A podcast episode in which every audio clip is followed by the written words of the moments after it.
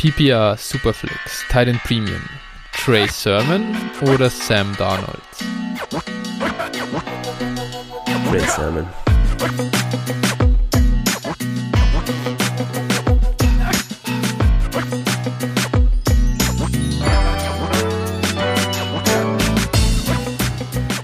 Servus und herzlich willkommen zur wöchentlichen Folge von Dynasty Flow, der Dynasty Show von Phil und Flo.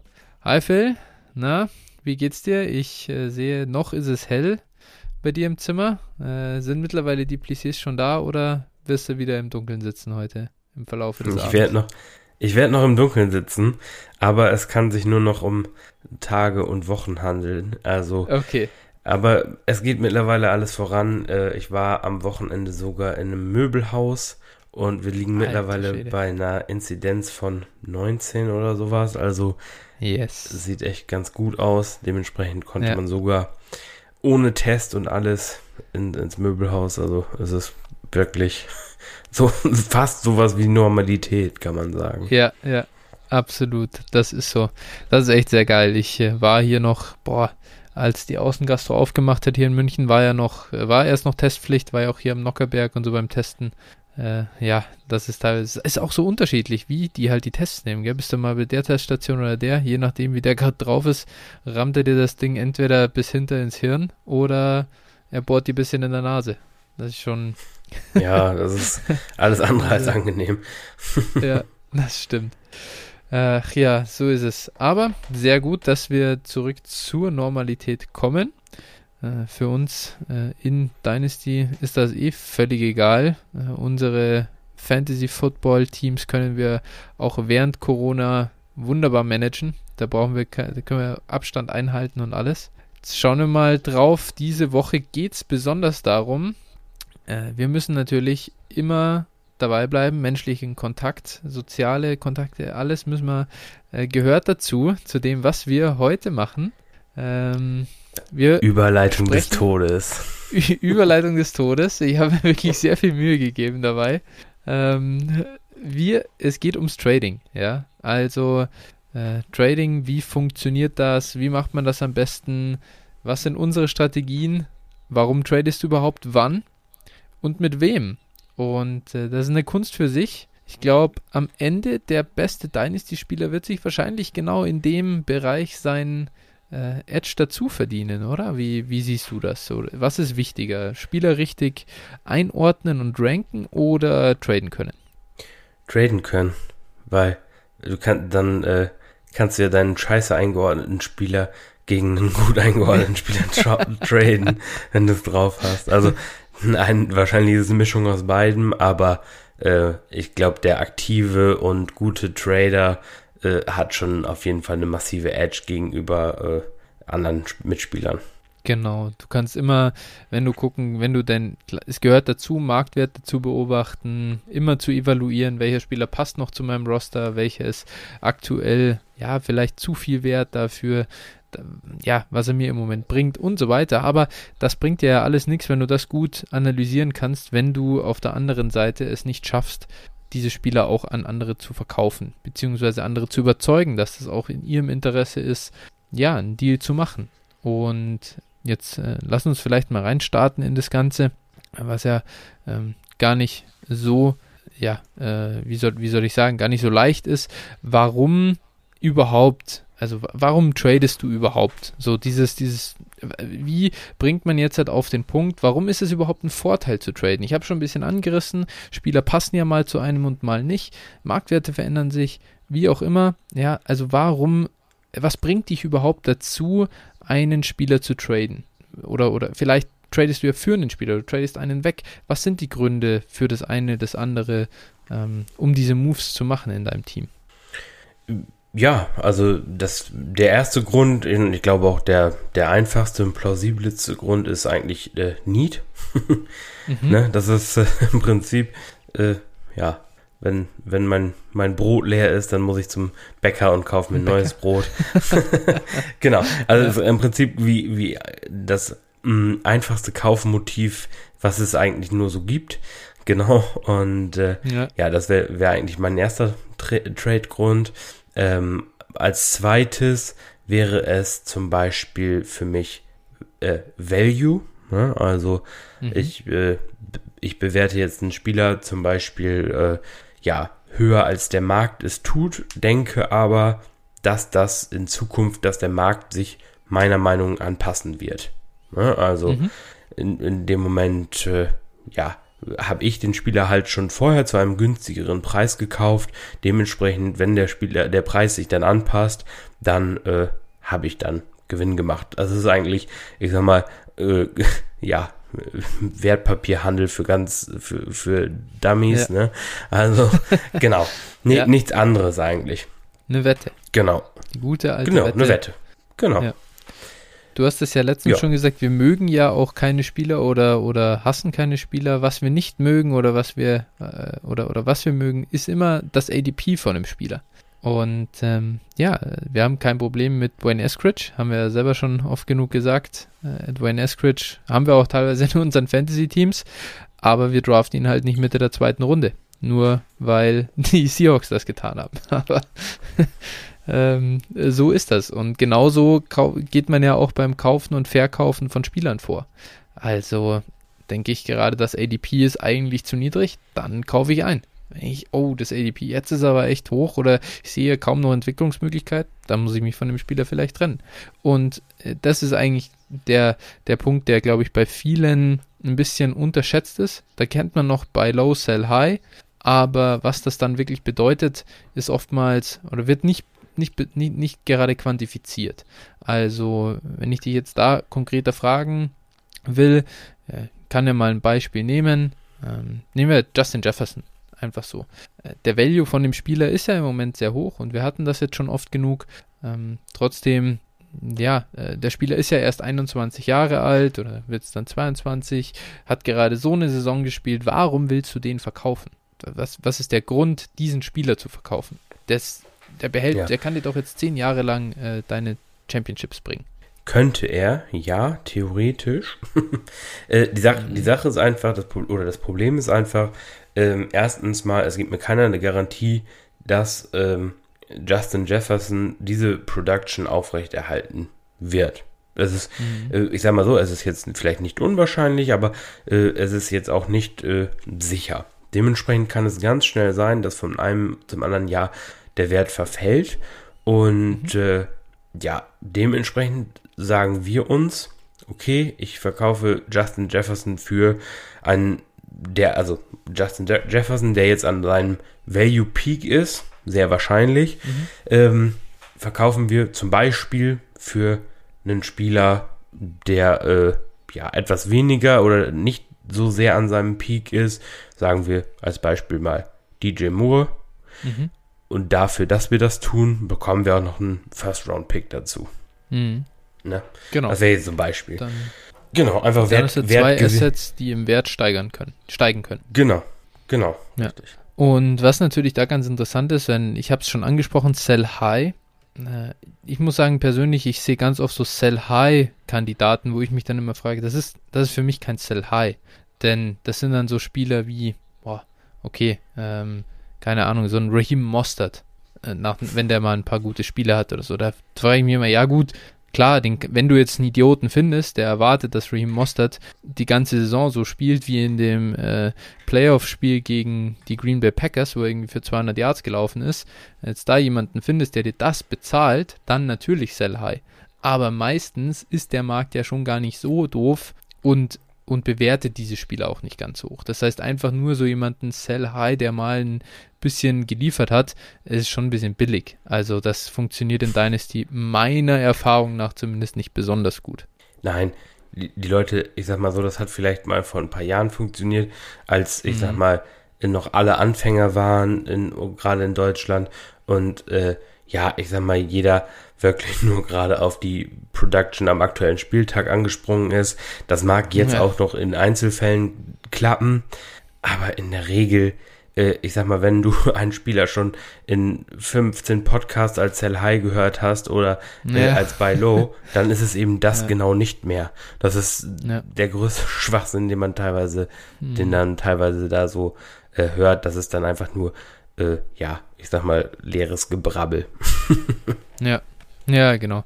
Äh, dann einmal, ich glaube, da ist jetzt ganz gut klar geworden, Value heißt dann schon das Sell von dem Spieler, der muss schon wehtun auch. Also das muss schon auch wirklich für den anderen catchy sein. Sonst, sonst, okay, klar, man kann immer mal jemanden über den Tisch ziehen, aber das ist eigentlich nicht das, wie, wie, wie das dauerhaft und langfristig funktioniert, glaube ich. Nein, du gehst, du gehst einfach, du glaubst einfach an deine, an deine Evaluation und denkst einfach, okay, du hast zwei Assets und aus denen kannst du mehr machen, als mit diesem einen Asset vorher möglich war. Ja.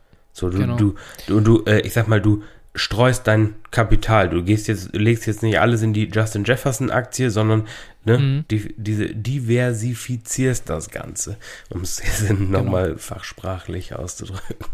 Ja, richtig. Und äh, wenn jemand äh, am Aktienmarkt aktiv ist oder sich damit schon mal auseinandergesetzt hat, da ist es natürlich nicht so, dass ein Asset, jetzt nehmen wir, sagen wir, sagen wir, ähm, Justin Jefferson ist jetzt die, äh, weiß ich nicht, Tesla-Aktie. Ja, ja, das Ding ist durch die Decke gegangen und ist jetzt ganz oben. Es ist die, der heiße Scheiß am Aktienmarkt der Aktien, am Aktienmarkt ist der Vorteil, nur weil das jetzt so weit gestiegen ist und schon ganz oben ist und, und mit am höchsten bewertet ist, das Unternehmen, das kann immer noch steigen. Es gibt da keine Grenze irgendwo. Das ist nicht, das, das kann, du kannst da immer noch Geld verdienen damit. Justin Jefferson, wenn er mal der Wide Receiver 3 oder 2 in Dynasty ist oder sogar 1 ist, der steigt halt nicht mehr. Da ist, da ist eine Grenze da. Ist genauso wie Patrick Mahomes.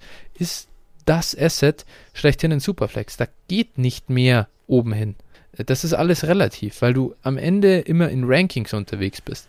Klar kann er den Abstand zum dahinter folgenden Spieler irgendwie noch ein bisschen vergrößern, aber irgendwo ist eine Grenze da und das muss man halt, denke ich, verstehen und man es gibt natürlich absolut Gründe dafür, dass man jemanden wie, gehen wir mal zu den Running Backs rüber, dass man Christian McCaffrey zum Beispiel, der ist der Running Back 1 ähm, in, in Dynasty äh, Value, aber den will ich ja nicht zwingend verkaufen. Da kann es natürlich auch sein, dass ich das in Kauf nehme, dass ich diesen Value Gain nicht mehr habe, aber wenn ich seine Production nutzen kann, dann ist das okay. Dann will ich auch nicht unbedingt auf Value äh, irgendwo raus, sondern dann fülle ich ja mein Need nach so einem Top Production Running Back.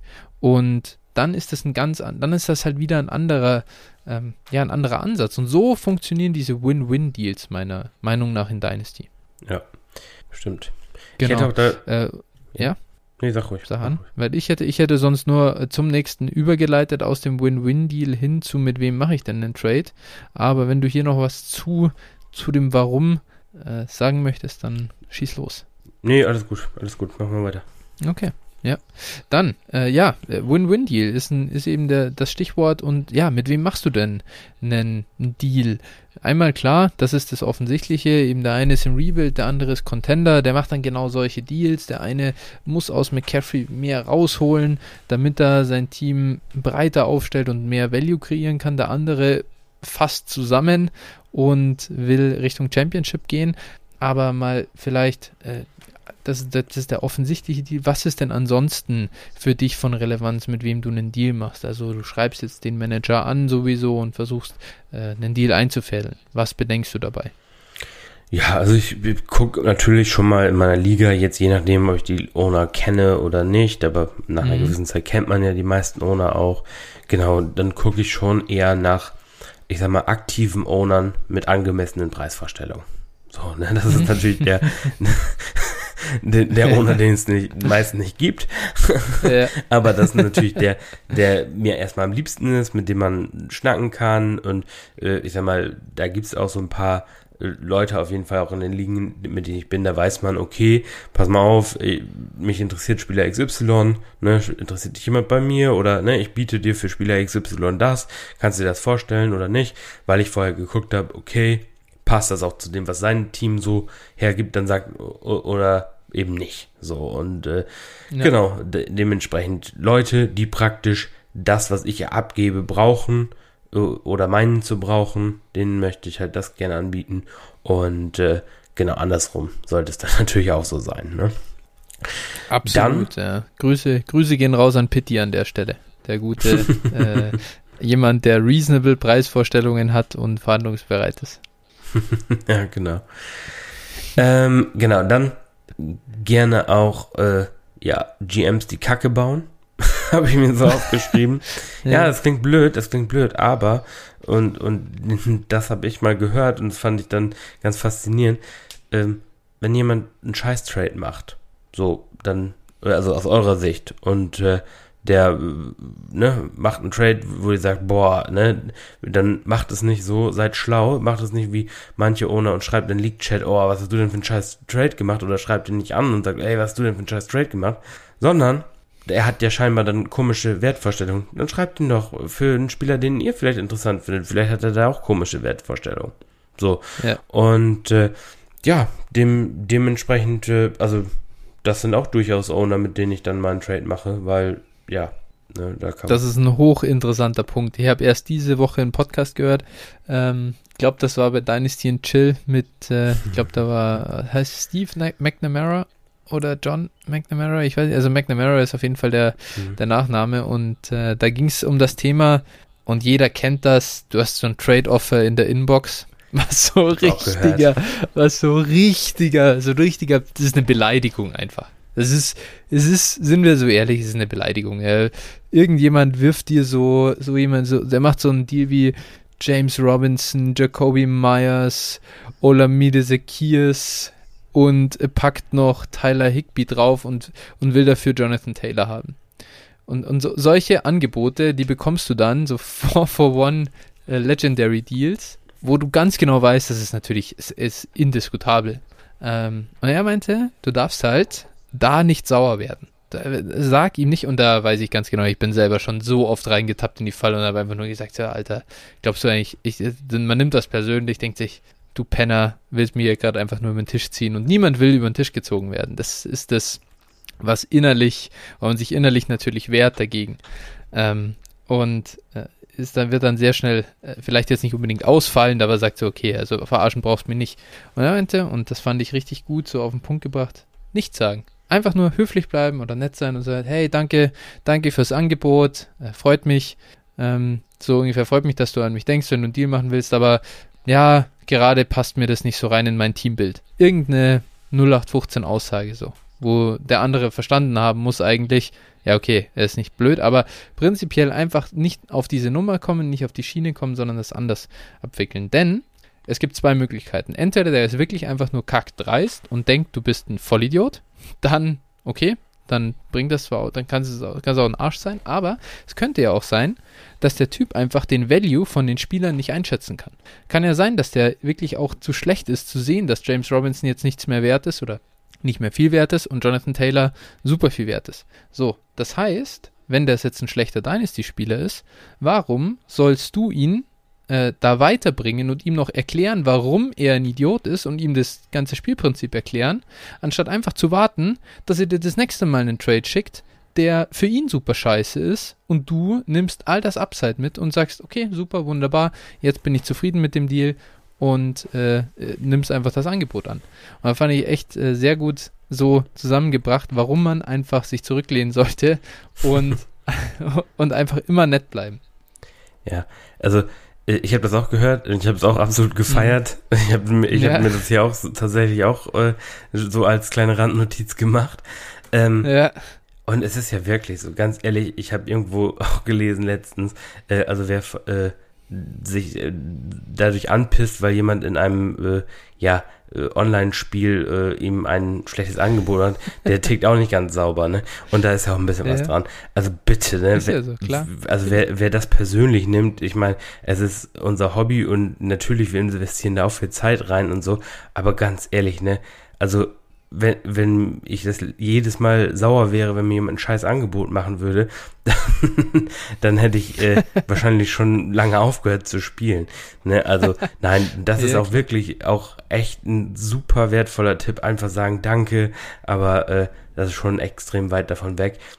Und äh, ja, manchmal, wie gesagt, ist es auch einfach von den Leuten auch nicht böse gemeint. Ne? Man, entweder man, äh, ja, schätzt die Spieler unterschiedlich ein oder einfach, die Leute haben teilweise auch keine Ahnung, ne? Und dann muss man es vielleicht, wie gesagt, einfach, einfach weglächeln und sagen, komm, ne? ja. ne? Dementsprechend, ja, also, ja, das ist, das ist halt auch nicht wert, ne? Warum vergeudet man seine Zeit dann mit irgendwie halben Aufsätzen da, irgendwie den Leuten zu erklären, warum das nicht. Ich sag dann, ich sag ja. immer, oh, ähm, dann so, nö, okay, danke, Ciao. ja, ist auf jeden Fall genau der richtige Weg. Aber ich weiß selber ganz genau, ich bin da äh, manchmal dann selber nicht, nicht cool genug dafür. Oder irgendwo in, in mir drin ist schon was zu sagen, Alter, ey, geh mir nicht auf den Sack, äh, stiehl mir nicht meine Zeit. Einfach nur weil, was ist der, was ist der, was ist der Auslöser des Ganzen? Ich freue mich ja, ich spiele das, also das ist ja eine gewisse Leidenschaft, sonst würden wir jetzt hier auch nicht sitzen und wieder einen Podcast aufnehmen. Man sieht schon, jemand hat dir ein Trade-Angebot geschickt und wie oft, ich kriege eh so selten welche. Es ist, ich mache eh fast immer, ich mache, also 90 Prozent, ach, 95 Prozent äh, von den Deals, die ich irgendwie in der Inbox habe, das sind immer outgoing. Incoming ist nahezu nichts. Und dann kriegst du mal eins ja. und dann ist es so ein, so ein räudiges Kackangebot. Äh, das ist schon enttäuschend dann manchmal. Und man denkt sich, hey, ich mache auch nicht immer so Kackdeals. Also warum, passi warum, warum passiert sowas jetzt? Und ja, ja ich glaube, irgendwo ist das ganz normal, aber nichtsdestotrotz ist es dumm. Man darf so nicht reagieren. Ja. Genau. Äh, gut, äh, da sind wir jetzt einmal ein bisschen, bisschen nach vorne geprescht schon, aber äh, einmal das, das mit dem Trade-Partner, du hast das schon ganz gut gesagt. Äh, einmal, klar, man versucht so für beide Seiten Win, äh, Win-Deal zu machen. Äh, und dann ist es mal den schlechten Owner. aber es gibt ja auch so ein bisschen Unterschied. Ich weiß nicht, ob du das hast, dass manche, die schreiben auch zum Beispiel, habe ich den Eindruck, weniger. Andere, äh, da, da schickt man, da schicke ich jetzt vielleicht eher mal so einfach ein Angebot und andere, da weiß ich genau, die sind sehr regelmäßige Antwort, also die antworten sehr regelmäßig. Da schreibe ich dann eher zuerst an. Machst du ja. das auch so oder ist das ja. für dich? Ja. Ich sag mal so, es ist so, ähm, ich sag mal, gut, ich spiele mittlerweile vier, glaube 14 liegen, mhm. ähm, so in unterschiedlicher Anzahl mindestens zwölf. Ne? Das heißt also, mhm. wir reden hier irgendwie was um die äh, 200 Teams oder sowas, jetzt mal abzüglich meiner wahrscheinlich dann irgendwie, keine Ahnung, 160, ich habe jetzt im Kopf nur überschlagen. Jedenfalls, äh, so, du kennst aber bestimmt 80% der Owner, weil du mit mhm. denen Kontakt hattest. Und ja. ähm, also ich mache mir teilweise auch Notizen tatsächlich. Das heißt also, ähm, weil man mit vielen ja auch in mehreren Ligen spielt und äh, ich, für mich ist immer wichtig, okay, was will der? Will er das Angebot direkt haben? Äh, es gibt, so, wie du schon sagst, einige, die schreiben nie zurück. Aber wenn du ein Angebot mhm. schickst, dann antworten sie oder countern sie auch und so. Natürlich, wenn du dann 20 Angebote hin und her schickst, das kann dann manchmal auch nervenaufreibend sein. Ähm, mhm. Genau, und aber es, weil, weil du das einfach auch schneller schreiben könntest, aber die, manche wollen das einfach nicht. Mhm. Genau, also ja, das gibt es. Äh, wie gesagt, es gibt auch Leute, die würden niemals ein Angebot, was einfach so in der Inbox ist, annehmen. Das heißt also, die müssen ja. darüber schreiben. Ja. Und, und es gibt auch Leute, ähm, die würden auch niemals das erste Angebot annehmen. Also, ich sag mal, es gibt Leute, da weißt du, okay, da kannst du ein Angebot machen, mit einem angemessenen Preis rangehen, dann wird er dir schon sagen, ja, nein, ne, so und so. Und es gibt einfach Leute, die werden immer countern. Und wenn sie nur einen ja. fucking Fifth dazu bekommen, werden sie ja. immer countern. Ja. Und, ne, und es, dann gibt es einfach auch, du musst auch immer darauf achten, äh, es gibt auch Spieler, die wollen auf Gedeih und Verderb nichts mit Rookie-Picks zu tun haben. Die traden mhm. die nächsten 18 Jahre weg an Rookie-Picks, weil sie darauf keinen Bock haben. So, ja. das muss man dann, auch wenn man das weiß, ist natürlich auch ein Vorteil. Den, will, den kann, darf man halt niemals einen Rookie-Pick im, im Trade anbieten, weil die den halt mit null Welt, also bewerten. Mhm. Ne? Also da gibt es schon, es gibt halt Findigkeiten. Und wie gesagt, ich kann es halt jedem nur empfehlen, seh, also wenn man, entweder man hat es halt im Kopf, äh, so bei vielen hat man das, aber sonst auch äh, einfach Notizen machen. Irgendwie, keine Ahnung, mhm. auf dem Handy unter Notizen einen, so einen Sheet anlegen und dann jedes Mal, wenn du irgendwas erfährst über denjenigen, dann machst du dir eine kleine Notiz dazu, dann kannst du jederzeit gucken, Handy, oh ja, bei dem war es so und so oder der bewertet den und den Spieler gut, den mag er, den mag er nicht, weil er es dir mal gesagt hat. Das, äh, ja, vereinfacht für, für jemanden auch äh, dann, den, der bekommt dann, wenn er Murray Cooper mag, äh, nicht mag, den nicht zehnmal angeboten von dir in mhm. fünf verschiedenen Ligen, ne, sondern ja. genau, das vereinfacht dann viel. Auch ein guter Tipp natürlich, es kann immer mal sein, dass einer dir als Antwort auf ein Ding schickt oder wenn du in Trade-Verhandlungen bist, der schickt er dir einen, äh, einen Screenshot und du siehst, welchen Trade Calculator er verwendet. Immer merken, welchen Trade Calculator nutzt der Mann. So, äh, es kann Genau, ab reinschreiben. So, der verwendet Dynasty Process, der verwendet den von Player Profiler, der äh, den von äh, Dynasty Trade Calculator, whatever. Und dann irgendwie versuchen halt, entweder du kommst selber ran an die Dinger und hast die, oder ja, ähm, halt irgendwas, irgendwie das, das versuchen dann auszunutzen, zu wissen, was ist das Ranking, das dahinter steht, um dann so, ich sag mal, so diese Arbitrage äh, Gewinne dann da rauszuziehen, wenn du sagst, hey, ich habe den Spieler, ich finde der Spieler ist in dem Ranking so überbewertet und ich weiß genau, der nutzt den Trade Calculator, dann verkaufe ich den an denjenigen. Das sind Sachen, die können dir wirklich einen, einen Vorteil bringen und immer, ich mache das, ich bin da nicht so gut tatsächlich mit dem Notizen aufschreiben, hat es bisher einfach auch nicht gebraucht. Äh, jetzt langsam merke ich, es werden mehr und mehr liegen. Dann wird das irgendwann nötig, sonst du hast einfach den Überblick nicht mehr. Aber im Moment ist das immer so, ich gehe in die DMs rein und scroll nach oben. Wann kommt der erste Screenshot mit demjenigen? Und wenn da gar keiner kommt, dann denke ich, okay, weiß ich es noch nicht. Muss ich mir irgendwie noch rausfinden. Aber so ein bisschen, das sind so Tricks. Und dann habe ich noch einen wirklichen Geheimtipp, äh, was man machen kann. Und das finde ich, das ist was Neues, was ich entdeckt habe. Habe ich jetzt erst vor zwei Wochen äh, in einem Podcast gehört. Schaut auf dynastyplanet.com slash tools slash rostership oder geht halt einfach auf die Website und klickt euch zur Rostership durch. Ähm, und das Geile ist, da kannst du dir die Rostership von jemandem anschauen, wenn du seinen Sleeper-Namen kennst. Die verlangen nicht das Passwort bei, äh, bei einem Sleeper-Account. Das heißt, du gibst einfach den Namen ein, dann siehst du, welche Sleeper-Ligen spielt er, wählst die Dynasty-Ligen aus und kannst immer mal gucken, ey, wenn das einer ist, der viele Ligen spielt, bei welchen Spieler hat denn der viel gerostert? Kann immer einer dabei sein, den du auf deiner, den du in deinem Team hast, den du in so einen Deal reinpacken kannst. Und dann weißt, hey, der hat den schon in, spielt vielleicht vier Ligen, in drei von vier hat er den Spieler. Also er fehlt noch vielleicht in der.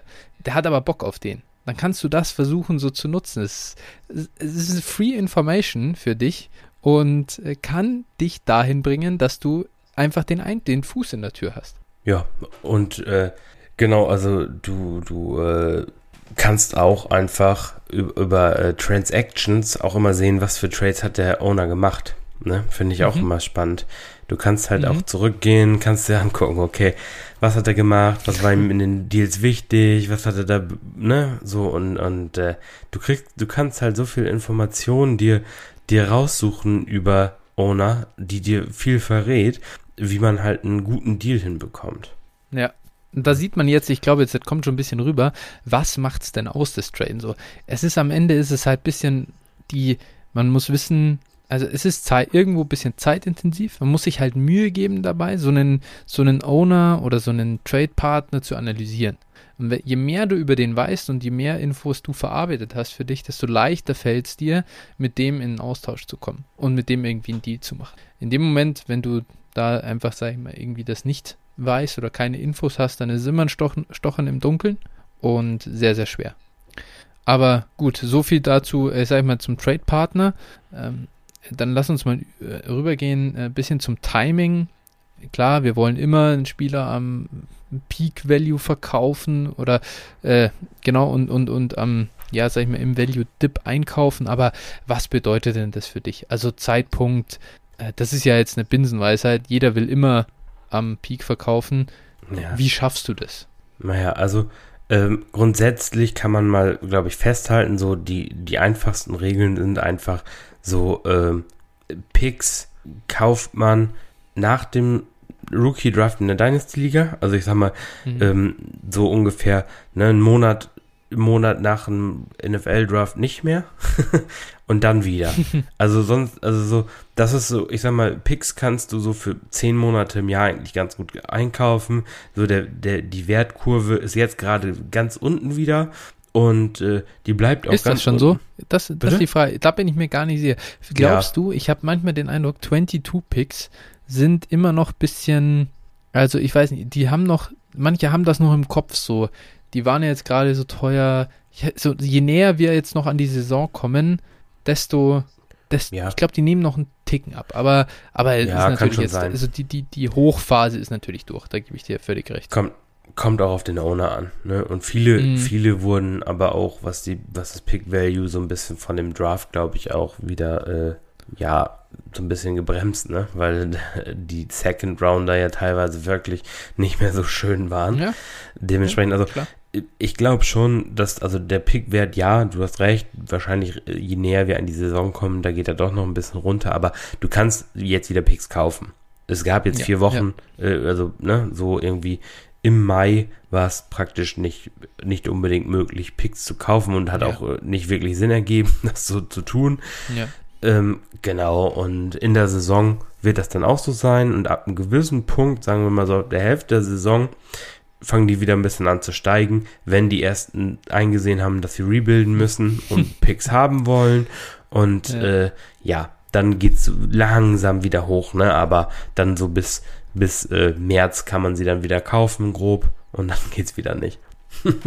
ja. Nein, das ist, das ist, das ist natürlich ein bestes Beispiel. Ich glaube, bei Picks, da ist das auch langsam, da haben wir jetzt halt gut lang reingehämmert irgendwie und wir haben es ja auch äh, rund um den NFL-Draft oft genug gesagt, dass man Rookie-Picks auch in dem Moment gut verkaufen konnte. Ähm, die, die waren einfach am Value-Peak, aber wie ist es denn dann jetzt halt mit Spielern? Also, welche Spieler sind deiner Meinung nach aktuell, sagen wir mal, welche sind denn unterbewertet? Und zwar jetzt nicht, ich will jetzt von dir eigentlich gar keine speziellen Spielernamen. Mhm. Da kann man ja immer ein bisschen unterschiedlicher Meinung sein, aber was für ein Spielertyp ist deiner Meinung nach aktuell zu günstig? Wir haben Veterans. Also Spieler, die über einen längeren Zeitraum eine gute Leistung abgerufen haben. Ähm, ich sag mal, grob Win-Now-Spieler, ne, die aber trotzdem noch gut produzieren werden. Genau, die wirst du in der Regel aktuell ganz günstig bekommen. Hopkins wäre so ein Beispiel dafür, glaube ich. Keenan also Allen. das ist so ein Keenan Allen, genau. Das sind so hier Spieler, die erwarten, die haben lang genug produziert. Alvin Kamara könnte man im Moment sogar noch äh, nennen. Da ist auch Carson. teilweise sehr günstig. Chris Carson. Das sind Spieler, die definitiv, oder was heißt definitiv, aber da ist die Chance sehr, sehr hoch, dass die Woche 3 in der NFL auf einmal teurer werden. Ja, Genau. Auf der anderen Seite, was für Spieler sind denn aktuell äh, hoch bewertet? Sind es dann jetzt halt für dich äh, einfach Rookies, die man generell aktuell gut verkaufen könnte oder sollte? Oder was hast du da irgendwo im Blick? Ja, diese jungen, äh, ja, werthaltigen Spieler. Ne? Das heißt also so junge, gute Receiver beispielsweise, ähm, Kai Pitts. ähm, ja, auch, ja. Ne, also so, dass teilweise, ich sag mal, bei den teilweise auch tatsächlich die, die jungen Quarterbacks und äh, ja, also viele junge Spieler halt einfach, ne? Das ist so ein bisschen mhm. die, die jeder haben will, auf die jeder geil ist. So, die sind natürlich teilweise jetzt äh, wirklich auch sehr, sehr teuer.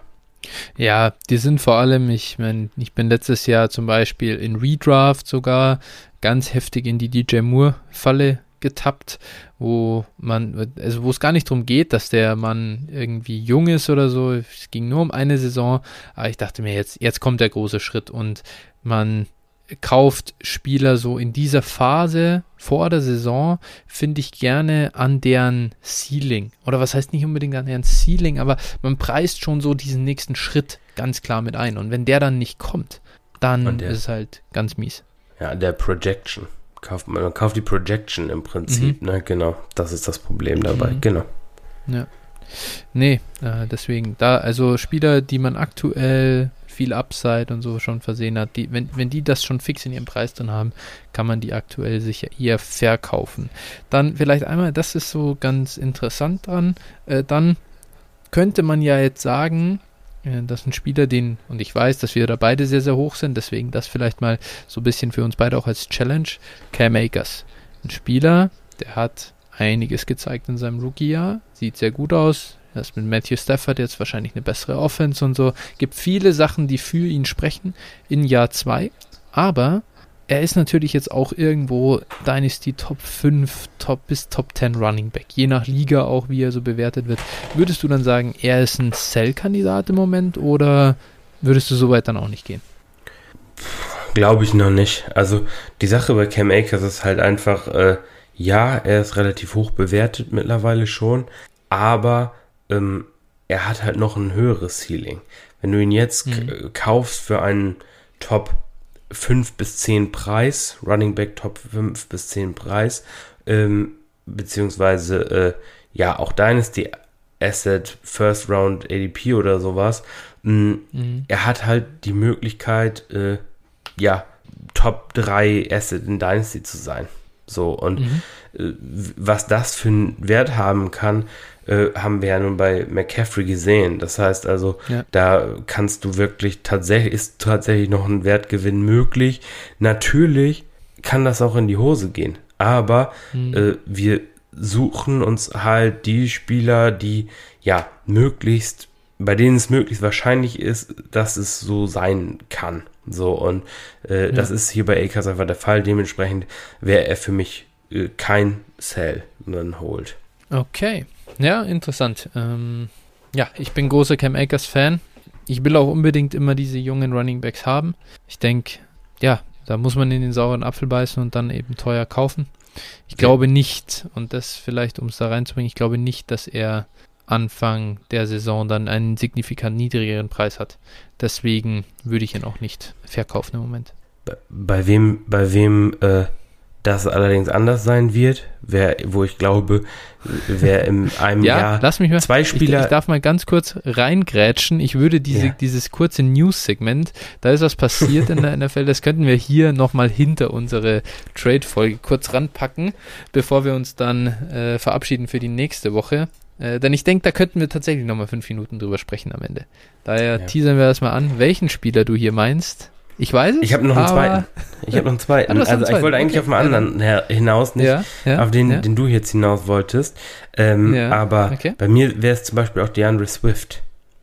Das ist ein Spieler, ah, der, mhm. der für mich massiv, also ich weiß nicht, ich glaube, da findet auch aktuell eine relative Bereinigung statt, auch wenn äh, dann Todd Gurley gesigned wird, dann wird dann auch völlig zu Unrecht, aber ich, mhm. ich glaube einfach, dass der überbewertet ist. Und ich glaube, äh, mhm. ich sag mal, da werden viele äh, dann noch äh, eines, Besseres, eines Besseren belehrt werden, sobald äh, Detroit äh, ein Jahr gespielt hat.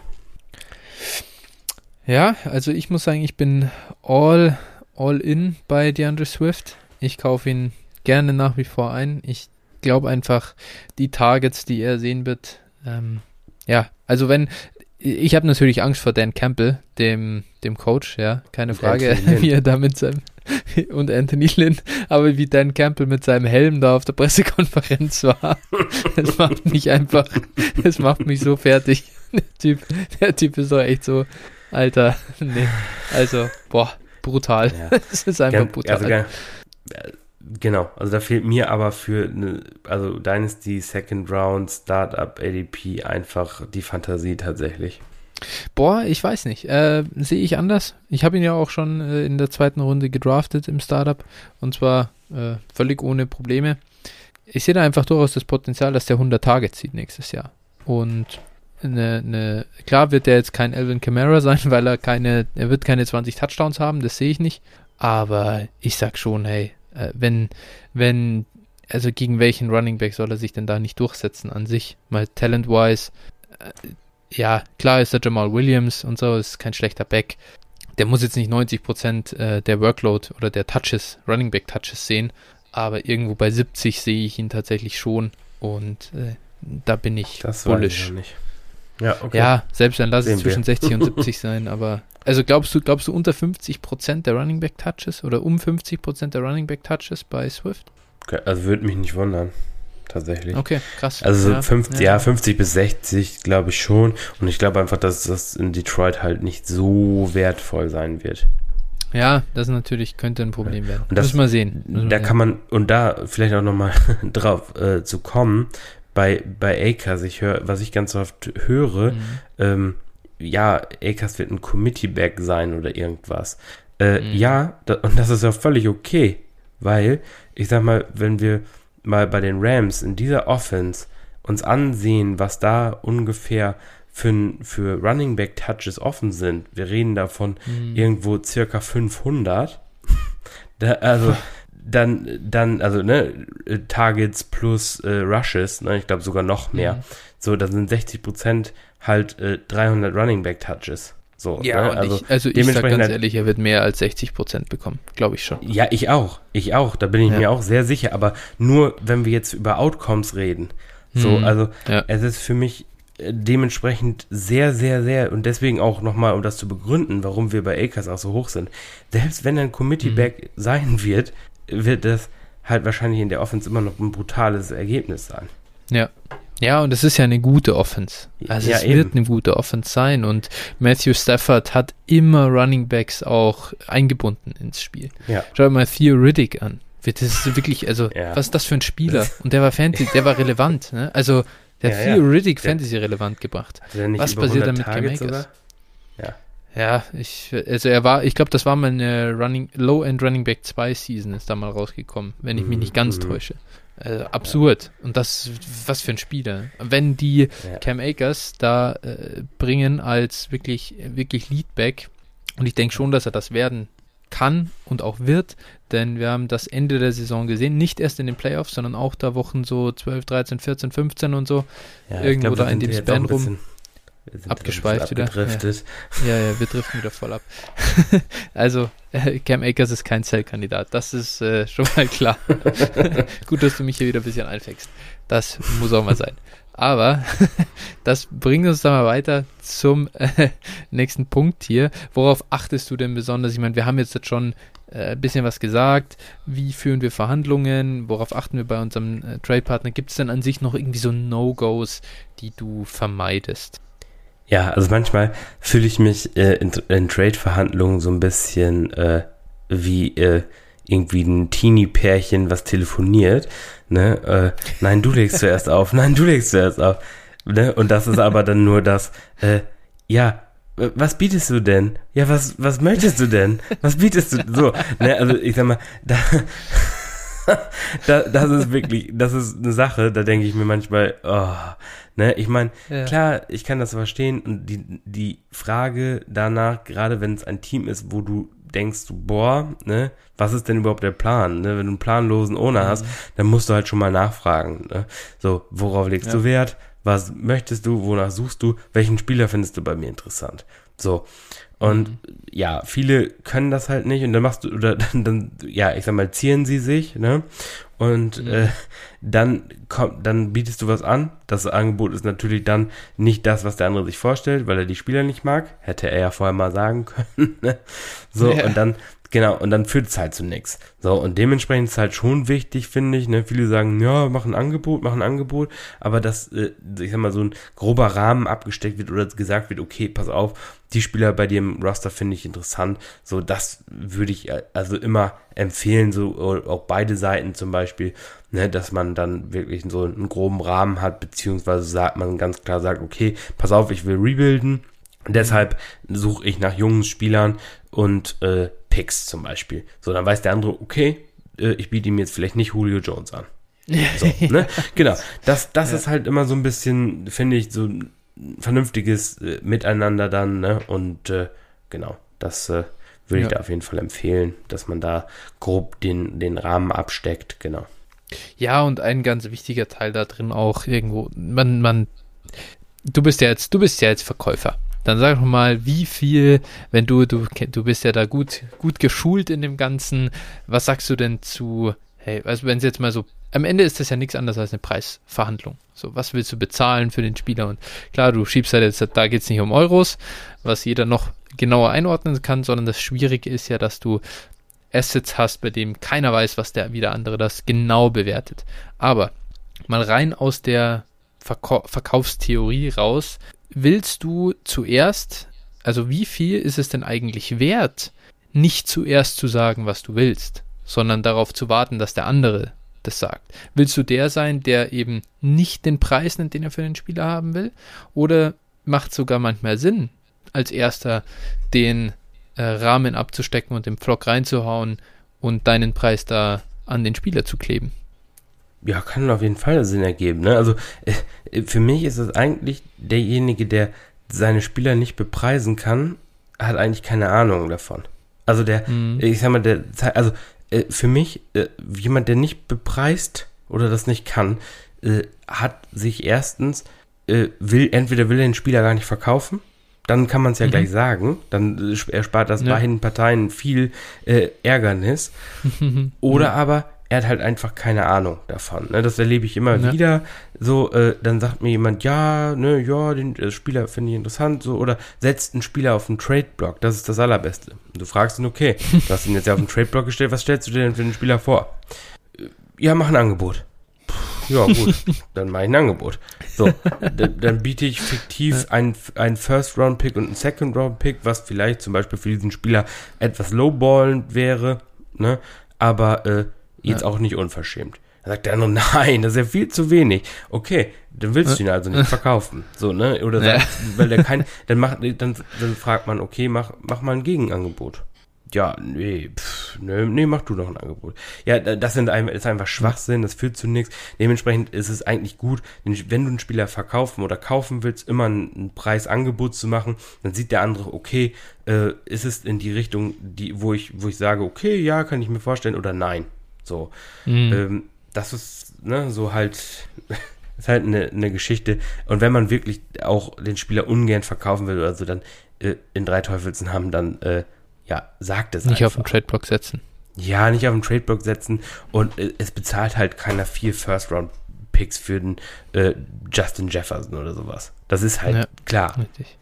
Ja, absolut. Und äh, ich glaube, was da einfach auch wichtig ist, wenn man in so Dinge, also wenn man in Trade-Verhandlungen ist, Leute, es ist halt einfach am Ende klar, es ist einerseits sowieso nur ein, ja, ist ja ein, ist ja ein Spiel, klar, das ist jetzt für mich nicht unbedingt die, das beste Argument, aber mir geht es nur darum zu sagen, nicht zu verbissen sein.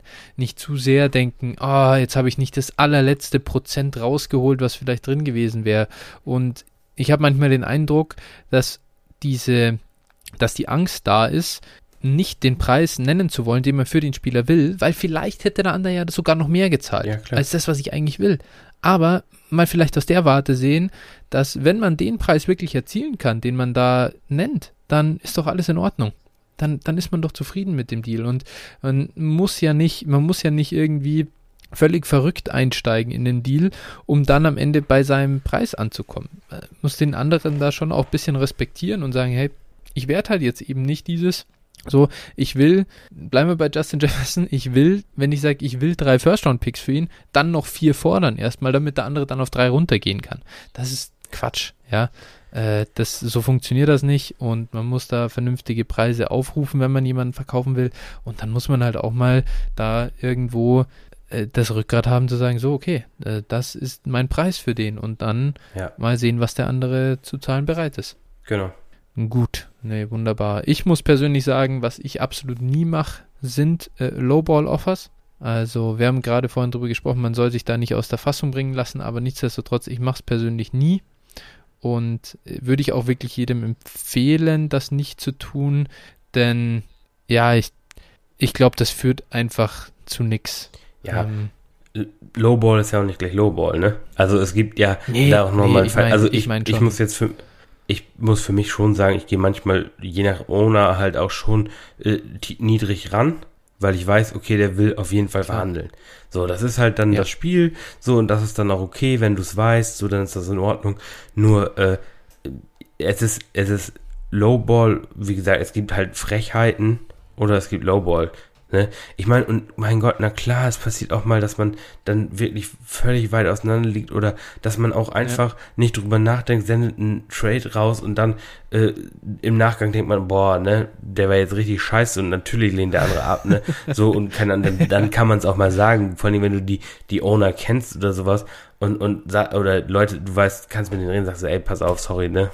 war, war, war dumm von mir. Ja, mein Gott, es ist halt wie es ist, ne? Ja, klar. Das ist, ist mir auch schon passiert, durch Angebot und da dachte ich auch nach, oh ja, okay, das war jetzt wirklich ein bisschen, bisschen scheiße. Ja, ne? Logo. Ja, Logo. Ich hab, ich kann es ja mal sagen, ich habe ja letztens, ich, man muss ja nicht, ich, ich sag nicht, man muss immer gleich sofort genau das anbieten, was man maximal zu zahlen bereit ist. Ich habe letztens auch mal eins rausgeschickt, das war, ähm, auch in so einer ja, PPR Superflex äh, habe ich für Travis Etienne äh, Tom Brady angeboten.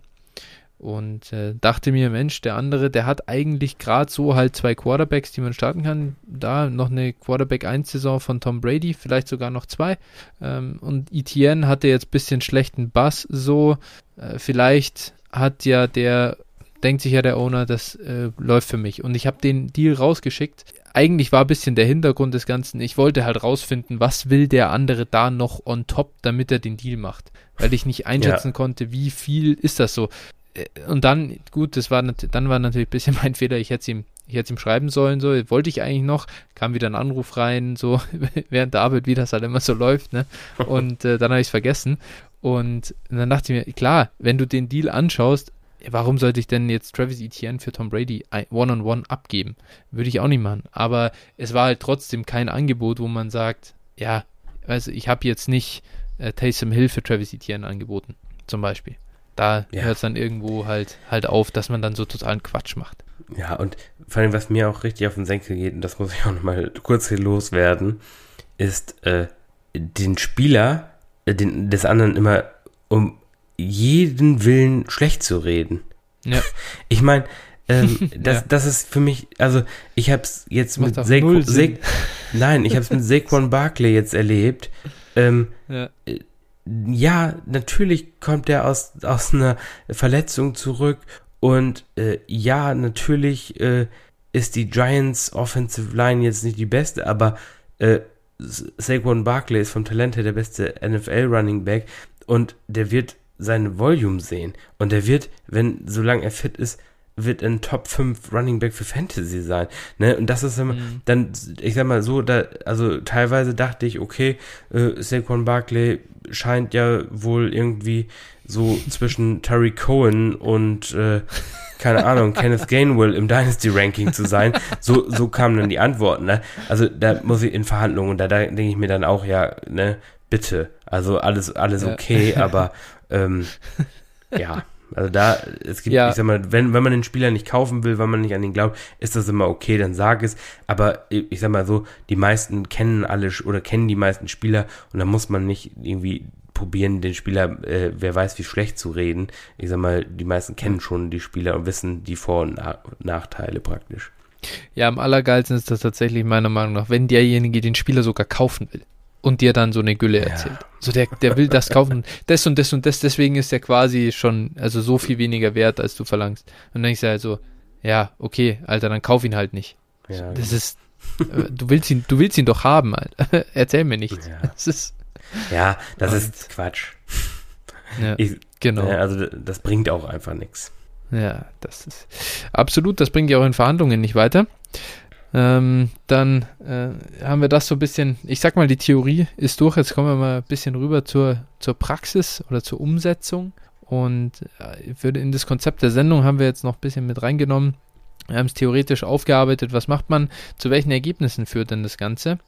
Und wir haben jetzt hier jeder einen Trade dabei für unterschiedliche ja, Team-Stages, in denen wir waren. Also die haben wir alle selber mal gemacht und äh, würde sagen, du kannst dir jetzt aussuchen, du startest mit einem, entweder wir starten mit den, also darauf aufbauend auf den ähm, Folgen der letzten Wochen, sind wir entweder im Rebuild, im Retooling oder als Contender unterwegs. Welchen Deal willst du zuerst vorstellen? Äh, aus welchem Stadium, sag ich mal? Ja, komm, dann mache ich äh, als allererstes den Contender. Ne, dann machen wir es in mhm. der Reihenfolge der Folgen auch. Genau, ich habe im ich habe am 23. Januar 2020, also vor anderthalb. Oh, sehr gut. Du hast hier noch das Datum dazu geschrieben. Verdammt. Genau, ja, ja, ja. Das ja. Äh, ist ja wichtig. Ne? Also bei manchen ja. Trades äh, kann das auch wirklich ausschlaggebend sein. Vor allen Dingen einen, der später noch kommt. Ähm, ja. Genau. Da habe ich ähm, das für ein Contender-Team mit dem ich später dann auch den Titel geholt habe, ne, das muss man ja auch mal erwähnen, dann äh, ja. Genau, und da war es, äh, habe ich weggetradet, zu dem Zeitpunkt Michael Gallup, ähm, der da noch der Wide Receiver 2 bei den Cowboys war, Noah Fant mhm. und mhm. Miles Sanders. Miles Sanders, wie wir oh, alle wissen, okay. hatte vor der letzten Saison richtig krassen Bass. Dafür ja. habe ich bekommen Alvin Kamara und David Njoku. Also ich habe oh, richtig, ja. ich habe richtig für ja. Camara äh, bezahlt, ne? Also ich habe richtig ja. junge Spieler. Mein, hochgetradet, ja.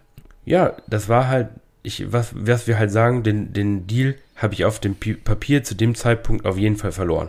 So. Ja. Äh, und äh, aber ich habe halt an Camara als, als Top 3 Running Back geglaubt. Ich, äh, also mhm. ich, mein, mein Roster war schon ziemlich stacked auch, ne? Und ja, mhm. wie gesagt, Camara hat mir da letztlich auch den Titel gebracht. Ne? Das muss man da auch mal sagen. Also, ich sag mal, der Trade war halt, ja, League-Winning, würde ich mal so behaupten. Ja, Und ja. Äh, ja, dementsprechend, äh, das war so ein Contender-Trade, wie gesagt, überbezahlt, für, aber für den richtigen Spieler. Und äh, ja, dementsprechend alles richtig gemacht. Gut, David Njoku habe ich meinen Shot drauf genommen, wie in vielen Ligen, aber er ist immer noch nicht weg. Er ist noch nicht weg. Nein, nö, auf keinen Fall. Den, Dieses Jahr Breakout-Season. Oft gerostet. Absolut, ich auch. Und ich werde es nicht aufhören, an ihn zu glauben. Nee, sehr geiler Deal auf jeden Fall. Ich glaube, da sieht man auch, wann welche Spieler eben ein äh, bisschen unterbewertet sind oder wo man mal zuschlagen kann. Ähm, ja, äh, sehr schön. Lege ich meinen Contender-Deal hier nach. Das war jetzt im, ich bin mir nicht mehr ganz sicher, offen gestanden, könnte im März diesen Jahres, ich glaube ja, März dieses Jahres war das. Und äh, da habe ich, ich hatte recht viele Picks und habe die zu dem Zeitpunkt schon größtenteils in WinNow Assets umgewandelt. Äh, Gehe jetzt in die anstehende Saison ähm, in einer One-QB-Liga, als ich würde mich schon als Favoriten in der Liga, also mindestens Mitfavoriten in der Liga äh, sehen und habe abgegeben den 21103, den 21201 und einen 22 Second. Diese Spieler wurden Jamar Chase und Elijah Moore. Äh, den 22 Second weiß ich natürlich noch nicht. Und bekommen habe ich Miles Sanders und äh, Clyde Edwards Hilaire. Ist eine Half-PPA-Liga. Also man kann, man kann, muss man dazu sagen, bis zu fünf Running Backs starten zwei, zwei Running Backs, zwei Wide Receiver, drei Flex-Positionen. Ich ich gehe da ganz klar die Strategie, ich will so viele Starting Running Backs oder Top 24 Running Backs, wie ich nur irgendwie kriegen kann. Und habe zwar äh, schon mit Jamar Chase ein sehr wertvolles Asset abgegeben, aber am Ende gewinnen die Running Backs die Championship, da bin ich absolut überzeugt. Und je mehr ich da haben kann, die mir Top 24 oder sogar Top 12 Upside geben, umso äh, zufriedener bin, bin, zufriedener bin ich. Die beiden Running Backs haben sicher ihre Flaws oder sind im Moment nicht besonders hoch bewertet, aber ich glaube, dass das äh, dass man dann Mitte der Saison wieder merken wird, wie stark es ist, Running Backs starten zu können auf den Flex-Positionen äh, statt so, ja, mittlere Wide Receiver 2s. Ja, ja, Running Backs sind auf jeden Fall als Contender King. alles, was du brauchst. Jo. Genau, okay. Gut, dann gehen wir mal rüber zum Rebuild. Das war unsere zweite Folge. Wen hast du da im Angebot? Ja, das wird ein bisschen höherer Deal, da muss ich auch ein bisschen was zu sagen. Also der Deal ist vom 8. Hm. März 2020 und okay. äh, ich habe das Team übernommen und ja, ich sag mal, da habe ich dann mit meine besten Assets verkauft die zu dem mhm. Zeitpunkt auch extrem viel wert war. Also ich lese zuerst mal mhm. vor, was ich verkauft habe. Ich habe Carson Wentz, ich habe gerade nochmal nachgeschaut, äh, der war im März 08 äh, in Superflex ADP von My Fantasy League äh, Nummer 20 im ADP. Mhm. Dann habe ich verkauft Juju Smith Schuster, der war ADP, war Wise mhm. Nummer 18 im ADP. Mhm. Und Philipp Lindsay, aber der war gut, da war Melvin Gordon schon da, da äh, war er irgendwie ADP um 100 rum. Also, naja, okay. ne? war jetzt nicht kein wertvolles Asset in dem Sinne, aber wie gesagt, Carson Wentz und Juju Smith-Schuster waren halt da beides äh, Top 20 Assets. Krass, ja. so, und wie gesagt, war halt ein totaler Man will es kaum mehr glauben. Bitte? Man will es kaum mehr glauben oder kann sich gar nicht dran erinnern. Genau. So, dann habe ich dafür bekommen ähm, AJ Brown, der war zu dem Zeitpunkt ADP-wise die 34. Mhm. Äh, also ne, durchaus schon relativ hoch bewertet, aber man hatte immer noch Zweifel, ob er so effizient sein kann. Also mehr als eine Saison. Genau, dann mhm. habe ich Hakim Butler, gut, der spielt keine Rolle mehr. Äh, ja. Irv Smith Jr., der jetzt, mhm. das ist also Tight End Premium 1,75, also durchaus auch ein relativ wertvoller Spieler. Und dann habe ich bekommen ja zwei First-Round-Picks, zwei, also 2020, 2021, zwei Second-Round-Picks, 2020 und 2021 und ein mhm. äh, Third-Round-Pick 2021. Also insgesamt dann halt fünf Picks. Ja. Und die Picks, äh, ich habe, also das heißt, auseinander zu pflücken war dann, ich habe die auch noch hochgetradet und bla bla bla. Jedenfalls wurden ja. daraus unter anderem Joe Burrow und Mac Jones. Das heißt also ah. plus noch mehr, ne? Also genau, also das heißt, ich habe dann für Carson Wentz und Juju und Philip Lindsay unter anderem AJ Brown, Joe Burrow, Mac Jones, Irv Smith und noch einige weitere bekommen. Ja, ja, ja. Also im Endeffekt genau das, was wir vorhin am Anfang gesagt haben, äh, Spieler an ihrem Value Peak, Peak äh, zu verkaufen und Spieler zu holen, wie damals ein AJ Brown. Gut, der hat jetzt ein Value eingebüßt, aber auch äh, die anderen. Ne? Also da äh, durchaus wirklich einen großen Gewinn gemacht aus der ganzen Geschichte. Ja, ja, das ist natürlich, also wirklich, äh, das ist krass. Da muss man schon sagen, ähm, da wird er sich hinterher gut in in den Hintern gebissen haben. Ähm, denn natürlich ist natürlich auch bitter, da, da, das muss man natürlich sagen, dass wer hätte zu dem Zeitpunkt, und das ist auch, das werde ich auch gleich mit meinem Rebuild-Trade, äh, werde ich auch dazu kommen, man hat manchmal auch ein bisschen Glück mit der Player Evaluation. Ja, das, du, du warst ja selber nicht out bei äh, Juju und Wentz jetzt brutal. Nein, war jetzt nicht so, dass nein. du sagst, es war ein Scheißspieler. Er war, er, das Ding war, er, äh, also ich habe zu dem Zeitpunkt eigentlich Juju und AJ Brown relativ ähnlich gesehen. Und mhm. er war halt absoluter Steelers oder ist absoluter Steelers-Fan und hat halt gesagt, mhm. wir tauschen noch AJ Brown äh, gegen Juju, sonst mache ich den Deal nicht. Und dann habe ich gesagt, ja, okay, ne, hat mich nicht gestört, weil ich dachte, gut, scheißegal, ne. Und äh, jetzt, das Witzige, Fun Fact zu der Geschichte, er ist eher Contender, war halt Quarterback needy. Es ist eine 14-Team Superflex. Also Carson ja. Wentz hatte richtig Value da. Und ja, jetzt steht ja. er halt schon wieder mehr oder weniger ohne Quarterback da. Und ich habe in der Liga jetzt unter anderem durch diese Deals sechs Quarterbacks in der 14er Superflex-Liga. Und äh, da, jetzt habe ich ihm natürlich einen Quarterback angeboten. Ich dachte, naja, vielleicht dann hat er, dann war er so begeistert davon, dass er diesen Wentz-Deal gemacht hat, dass er dass er jetzt erstmal nicht traden wollte. Ja.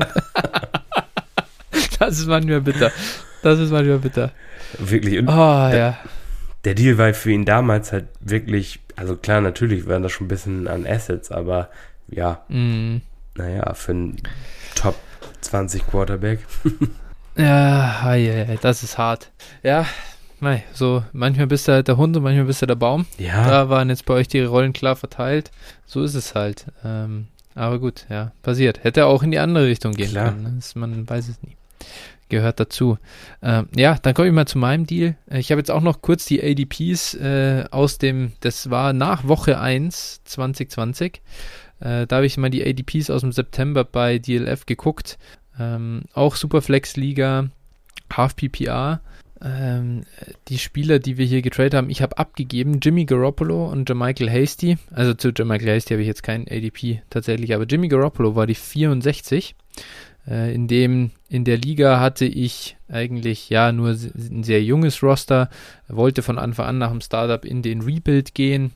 Ich hatte aber relativ viele Quarterbacks gedraftet und dadurch eine kleine Marktverknappung äh, erreicht. Und der Kollege war äh, oder ja, also sah nach Contender aus Anfang des Jahres. Zwar ein bisschen dünnes Roster, aber eigentlich ganz gut besetzt. Hatte dann am Ende echt massives Verletzungspech und äh, richtig reingeschissen.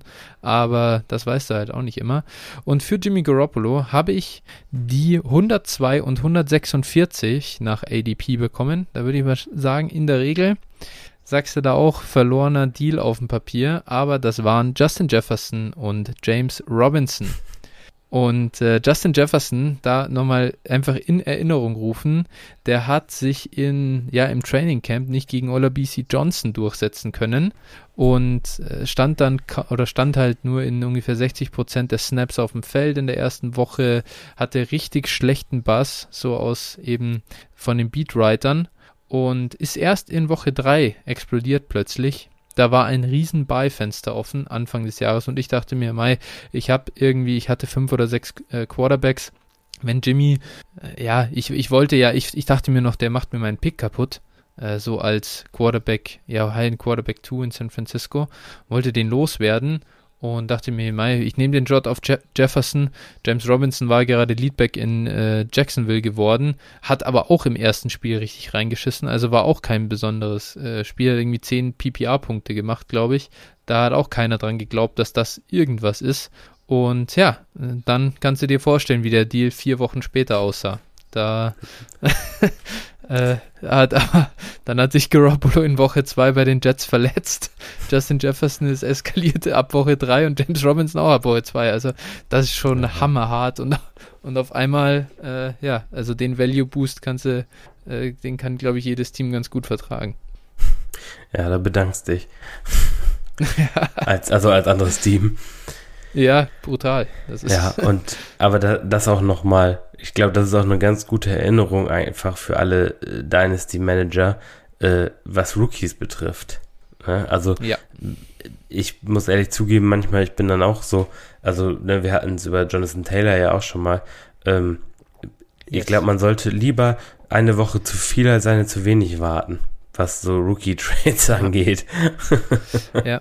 ja, die Angst war natürlich da. Hey, ich habe, und das war bei dem, bei dem Kollegen jetzt zum Beispiel auch so, Justin Jefferson, uh, das sieht echt nicht gut aus und du hast ihn irgendwie Runde 7, 8 irgendwie gedraftet oder so in den, in den, in den Startup-Drafts. Keine Ahnung, wenn der jetzt komplett rein äh, scheißt und gar nichts bringt in der NFL, dann kam ja dieses ganze Ding, war er bei LSU nur aus dem Slot und so, geht nicht auf NFL-Niveau ja, mein Gott, dann hast du halt ein bisschen was verloren, aber zu früh bei den Rookies aufgeben, das tut echt weh. Da kannst du sehr, sehr viel, äh, ja, Value verlieren einfach. Ja, auf jeden Fall.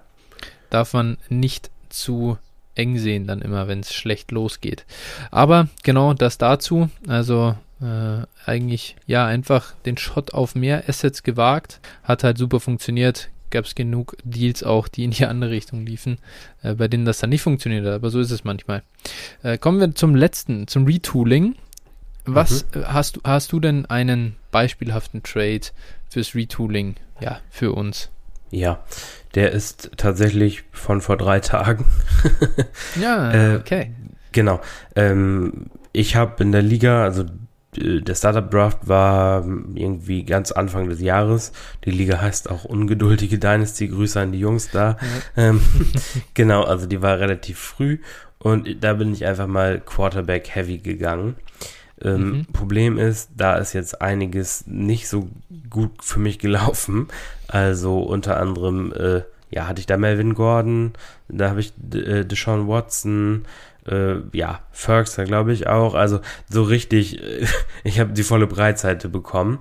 Das heißt, und weil ich ja. in Quarterback Heavy gegangen bin und jetzt, wie gesagt, da auch einige von den Startern wie ein Watson oder sowas aktuell nicht tradable sind, ist es halt super schwer, da irgendwie was Vernünftiges aus dem Team jetzt zu machen. Dementsprechend habe ich mhm. mich dazu entschieden, das jetzt ein Jahr aufzuschieben, zu gucken, dass äh, ja ich dann nächstes Jahr angreifen kann, weil ich schon einiges an Qualität habe, aber das reicht eben für dieses Jahr nicht. Und dann habe ich ja. mich dazu entschieden, einmal Melvin Gordon und äh, Cortland Sutton abzugeben mhm. äh, an ein ja, Contender-Team, ne, wo Melvin Gordon aktuell noch Wert hat, haben wird und äh, auch äh, Cortland Sutton, ja, wo ich ja im Moment nicht mehr so davon von der Offense in Denver überzeugt bin, eben mit Bridgewater oder Locke, glaube ich nicht, dass das und den vielen äh, ja, Waffen, dass das dann so eine super Saison wird. Dementsprechend habe ich mhm. die beiden abgegeben und habe dafür bekommen äh, Robbie Anderson und ein 23 First. Mhm. Ja. Genau. Und äh, ja, im Endeffekt, gut, Robbie Anderson habe ich da noch mit, mit rausgehandelt. Der wird wahrscheinlich auch äh, die Offseason nicht überstehen in meinem Team. Den werde ich also noch weiter traden. Und äh, genau, dann habe ich noch den 23 First, der mir da wichtig war, um, um dann im, ich sag mal, im Zweijahresfenster angreifen zu können. Genau. Ja. Ja, gerade 23er First, wir haben oft genug gesagt, äh, wir sind ja, tauchen ein bisschen in das Devi-Game ein. Die Draftklasse sieht echt gut aus aktuell. Werden sehr viele Running Backs da sein. Und wenn man die Zeit hat, der Pick an sich, selbst wenn du am Ende den gar nicht nimmst, der wird an Value zulegen. Melvin Gordon wird das von jetzt an sicher nicht. Cortland Sutton vielleicht ein bisschen, ja, aber ist auch nicht, sieht auch nicht so geil aus, eben, wie du sagst, in Denver. Von dem her ist das auch nicht sicher. Versteht den Deal, äh, macht für euch beide irgendwo Sinn und könnte jeder davon profitieren. Muss halt der Kollege auch jetzt ein bisschen weit, bisschen weiterkommen und was reißen in diesem Jahr. Gut, äh, dann habe ich noch zum Abschluss einen Deal im Retooling. War eine Liga, ja, ich glaube, ich hatte es schon mal angesprochen, Saquon Barkley und Christian McCaffrey ins Jahr gestartet. Voll auf die Schnauze äh, geflogen damit. Lag, war nach irgendwie Woche 7, glaube ich, oder Woche 8, äh, ja, nach Woche 7 war ich, glaube ich, 1-6. Äh, irgendwann war dann so dieses Damoklesschwert über mir. Christian McCaffrey kommt zurück. Er wird wieder fit sein. Dann war ich in dem äh, Stadium zu sagen, okay, für die Playoffs wird es nicht mehr reichen. Ich muss jetzt die Notbremse ziehen jetzt, äh, ich will, ich will, dass ich einen möglichst frühen Pick jetzt raushol und nicht noch mit Christian McCaffrey zurück. Dann auf einmal sah, dann hatte ich noch eben mit Jonathan Taylor so einen Rookie Running Back, der dann explodieren kann im, in der zweiten Saisonhälfte. Wenn ich jetzt halt auf einmal viele Spiele gewinne, dann komme ich, laufe ich irgendwie bei 6, 7 raus, 5, 8 raus und habe irgendwie nur den Pick vielleicht Nummer 6 statt äh, den First oder Second Overall. Und äh, dann habe ich mich dazu entschieden, Christian McCaffrey wegzutraden, habe noch ein bisschen Veterans dazu gepackt, also Golden Tate, Tyler Higby, ja Traquan Smith und Alan Lazard. Einfach nur Shots für denjenigen, um vielleicht mal über eine Bye Week zu kommen. Und erhalten habe ich dafür Brandon Ayuk, den, äh, dann den 21 First desjenigen, den 21 Second und noch den 22 First und 22 Second. Ähm, also einfach First und Second Rounder der anstehenden Jahre und Brandon Ayuk. Gepickt habe ich jetzt mit dem 21 First Javonte Williams an 109 und an 209 äh, ist mir noch Trey Sermon in die Hände gefallen. Das heißt, äh, das war natürlich glücklich. Also gerade Trey Sermon war schon glücklich, dass der da noch da war, keine Frage. Aber gut, selbst wenn da, wenn ich damit, keine Ahnung, Nico Collins oder Amon Russell Brown rausgegangen bin, wäre, dann wäre ich auch noch zufrieden gewesen mit dem Deal. Ich habe es nämlich geschafft am Ende, eben den 102 abzusichern als eigenen Rookie-Pick und einfach um das einzuordnen, dann habe ich halt da Trey Lance picken können, anstatt dann vielleicht an 106. Da ging bei uns jetzt Jamar Chase. Ähm, anstatt den im, im Team zu haben und einfach um das zu verdeutlichen, was das nochmal für ein Value-Gewinn für mich war, das rechne ich halt in diesen ganzen Deal mit rein, denn man muss natürlich schon sagen, ist äh, von der Liga her, vom Setup, ist eine kurze, sind wenig Starter, sind nur, ich glaube, acht Starter, äh, die wir da aufstellen und dann ist es schon wichtig, natürlich das Top-End-Talent zu haben. Äh, und dann einen Christian McCaffrey abzugeben, ist nicht einfach. Ähm, und da muss dann schon ein gutes Paket da, dabei rumkommen. Und ich bin jetzt am Ende zufrieden damit. Brandon Ayuk hat dann auch weiter ganz gut geliefert. Ist was wert. Javonte Williams und Trey Sermon nochmal gute Running Backs, noch einen First Rounder dazugeholt. Das passt.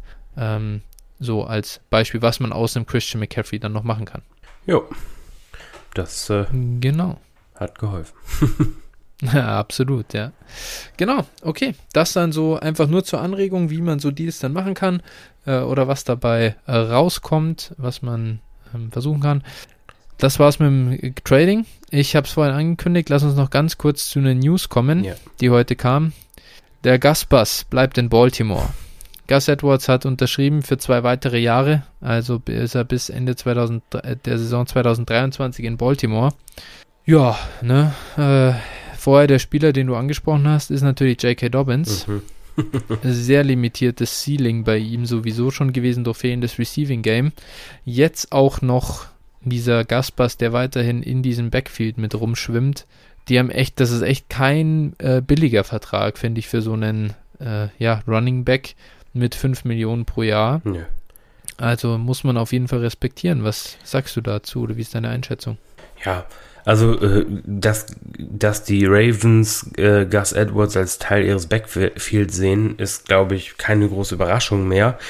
Mhm, ja. Ähm, genau, hat vorher schon genervt für alle Dolphins-Owner. äh, und das ist jetzt, glaube ich, nochmal so ein kleiner, ja, kleiner Handkartenschlag in den Nacken für alle Dolphins-Owner.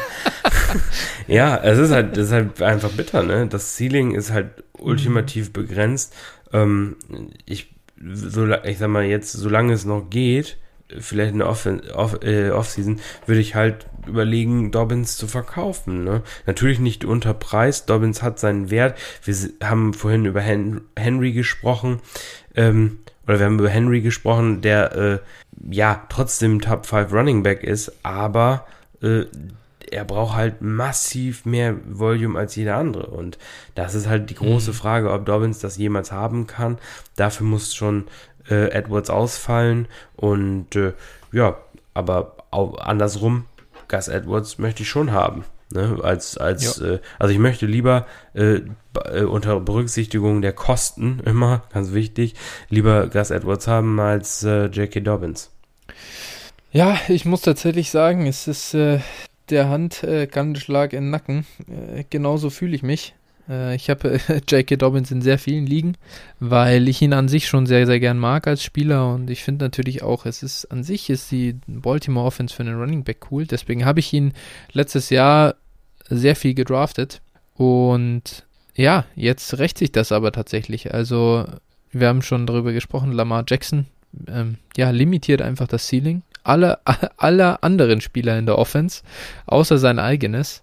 Und J.K. Dobbins ist da massiv betroffen. Und äh, um da zu liefern, du hast es gesagt, Derrick Henry ist ein effizienter Running Back. Da ein bisschen, äh, da, da hilft es ja auch nichts, nochmal ein halbes Jahr äh, pro Carry mehr zu laufen. Derrick Henry ist so stark, weil er irgendwie 310 bis 350 Carries wahrscheinlich wieder bekommen wird äh, und Teil, letztes Jahr sogar noch mehr hatte. Das ist einfach nichts, was J.K. Dobbins bekommt. Äh, keine Chance. Also sehe ich in keiner Welt. Da muss wirklich Gus Edwards sofort ausfallen. Und selbst dann glaube ich einfach nicht, dass die in Baltimore die, wie soll ich sagen, die, ähm, die Einstellung dazu so haben, dass die, die wollen einfach gar keinen Workhorse. Die sehen da gar keinen Vorteil darin. Und was soll J.K. Dobbins dann langfristig liefern? Es ist sehr schwer. Was ist denn deiner Meinung nach so sein Outcome für nächstes Jahr? Was erwartest du von ihm? also Running, also sag ich mal, siehst du, Top 5 Running Back haben wir jetzt verstanden, das wirst du nicht in ihm sehen, aber wo würdest du ihn denn in Redraft so ungefähr einordnen? High End 2, boah, mit 2, also ich muss, muss ja. mal gerade, ich muss mal auch gerade so gucken, ähm, ja, also wahrscheinlich irg irgendwo in, in, der Range, ne? Also, wenn, mhm. wenn man jetzt mal guckt, äh, wer, welche, welche Running Back es ist, ja, da noch, noch so in der Range gibt. Also, ähm, so, Sekunde mal. Wir können ja einfach mal gucken, quasi PPR-Liga, ähm, äh, Running Backs, äh, Points per Game und dann mal, ja, Antonio Williams, der hier in Sleeper immer auf vier rum, äh, rumlungert, äh, weil er einfach ein Spiel gemacht hat. Äh, oder, ja. oder zwei, ich weiß es nicht, aber irgendwo einmal ausgerastet ist. Ja. der nervt, ja. Aber ansonsten mal die ganzen Spieler durchgeht, wo war J.K. Dobbins äh, letztes Jahr? Und ich muss hier schon eine ganz, also ehrlich gesagt, muss ich hier ziemlich weit runter scrollen. Äh, war er Running Back 33 mit 11,1 Punkten. Klar, man muss dazu sagen, das ist natürlich massiv davon ähm, ja, beeinflusst, dass es sehr, sehr schlecht gestartet ist. Da hat er sich ja gar nicht durchsetzen können am Anfang.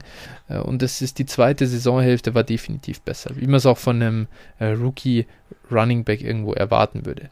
Aber selbst ja.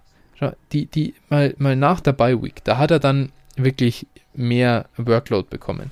Aber jetzt hat die Rush Attempts, die er dann gekriegt hat, 15, 12, 5, 15, 11, 13, 14, 11, 13. Ja. Was ist denn das? das der also, einzige Grund, warum er dann solide produziert hat, war, weil er jedes Spiel einen Touchdown hatte. Irgendwo, da ab Woche 11. Aber ansonsten war das gar nichts. Also ich muss, muss wenn ich jetzt gerade gucke, dann könnte man auf jeden Fall einen Case dafür machen, ihn auf Running Back 20 zu stellen. Also, ja, wir können mal durchgehen. CMC, Devin Cook, Henry, Barkley, Chubb, Taylor, Camara, Zeke, Jones. Würde ich sagen, darüber brauchen wir gar nicht diskutieren. Die sind also ja. ohne Verletzung immer vor ihm. Ja. Akers, Mixon, Gibson, Eckler. Was sagst du dazu? Ja. Würde ich auch alle äh, vor ihm erwarten. Und jetzt, jetzt wird es dann halt, äh, ja, Najee Harris, CEH, Miles Sanders, Carson, mhm. David Montgomery. Die, also ich sag mal, in diesem Tier würde ich ihn irgendwo einordnen, wobei wir da ja. mit Najee Harris, Clyde edwards Miles Sanders und Chris Carson auch Backs haben, die den Ball fangen, ne? Und auch eine höhere Workload zum Teil sehen. Also da ja. kann man schon für alle einen Case machen. Dann kommt so David Montgomery, die Range. Und das wäre so eher ja. mein, Also so ja, Montgomery Jacobs. Jacobs dann, okay, der, ja. da sollte er wirklich drüber sein, weil ja. der fängt auch den Ball nicht und so. Aber ja, genau. Also in der, in dieser Range ist man halt drin. Ne? Das ist und das ist schon frustrierend. Also für das, was man da für ihn bezahlen muss im Moment, ist das ja kein guter Outcome. Ja, gut, am Ende des, des Jahres wird er halt irgendwo dann in der Range irgendwo zwischen 10, 10 und 15 stehen, wenn er gesund geblieben ist. wenn man dann mhm. die Total, ja. Total Stats anguckt, ja, natürlich, genau. das verfälscht ja. das immer das Bild so ein bisschen, das klar. Aber genau, also irgendwo in der Range wird er landen und äh, pff, also da bin ich schon, bin ich schon äh, out, also weiß ich nicht. Ja. Ja, würde ich in Redraft wirklich überhaupt nicht anfassen, bin ich mir ziemlich sicher, dass er da overdrafted sein ja. wird.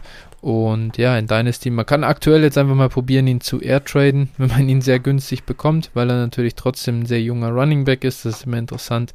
Aber äh, ja, also auf gar keinen Fall bei dem, ich habe ihn jetzt oft genug in der zweiten Runde äh, gesehen, Ende zweite Runde zwar, aber da würde ich ihn in einem Startup never, never picken. Nee, ich auch nicht. Also Dobbins ist für mich auch eher, da bin ich eher zurückhaltend. Ja. Sehr schade, auf jeden Fall. Sehr, sehr ja. schade. Ich hatte schon ja. ein bisschen, ich hatte schon ein bisschen gehofft, dass er wirklich äh, Workhorse irgendwie wird. Das war aber sicher eine irrationale, muss man ganz klar sagen, eine irrationale Erwartung oder Hoffnung. Das war ähm, einfach nur, man will es sehen, aber es ist unrealistisch bei diesem Regime. Ja. Schön wäre, also ich sag mal so, Workhorse hin und her, aber wenn sie jetzt als Beispiel äh, Gas nicht gehalten hätten und hätten dann nur mhm. Justice Hill und was weiß ich nicht, noch irgendeinen undrafted Free Agent ja. Rookie gehabt oder sowas, dann hätte ja. man auf jeden Fall einen Case dafür machen können, dass er irgendwo 280 äh, Attempts oder sowas bekommt genau. und, und dann noch mal ein paar genau. Catches, dann wäre auch in Richtung 300 äh, Touches gewesen. Das in der Baltimore ja. Offense, dann hätte man ihn schon hochstufen können. Also äh, die, genau. das Outcome war ja auch da, aber die Verlängerung von Gas war halt oder ist jetzt halt eigentlich äh, eine Katastrophe. Ja, man muss halt einfach sagen, dass das aber trotzdem eine, ähm, ja, es war eine Hoffnung, dass das genau so kommt und das war auch sowas, wo ich ihn schon, ich habe ihn so bewertet, dass das auf jeden Fall so eintritt irgendwo. Ich habe ihn nicht so bewertet, dass das ein ein kleiner Teil seiner Projection ist. Und wahrscheinlicher ist es, dass er eben da nicht hinkommt, weil sie Gas einfach halten werden. Und das hätte ich eigentlich tun sollen. Das war schon ein bisschen, das war halt irrational, weil ich den Spieler sehr, sehr gern mag und eigentlich gedacht habe, man sieht doch, dass er wirklich der beste Running Back auch da ist in dem Backfield. Und dass er viel Workload sehen muss, eigentlich. Aber ja, so funktioniert das nicht. Und deswegen muss ich mir schon selber an die eigene Nase packen. Du hast ihn noch gut verkauft.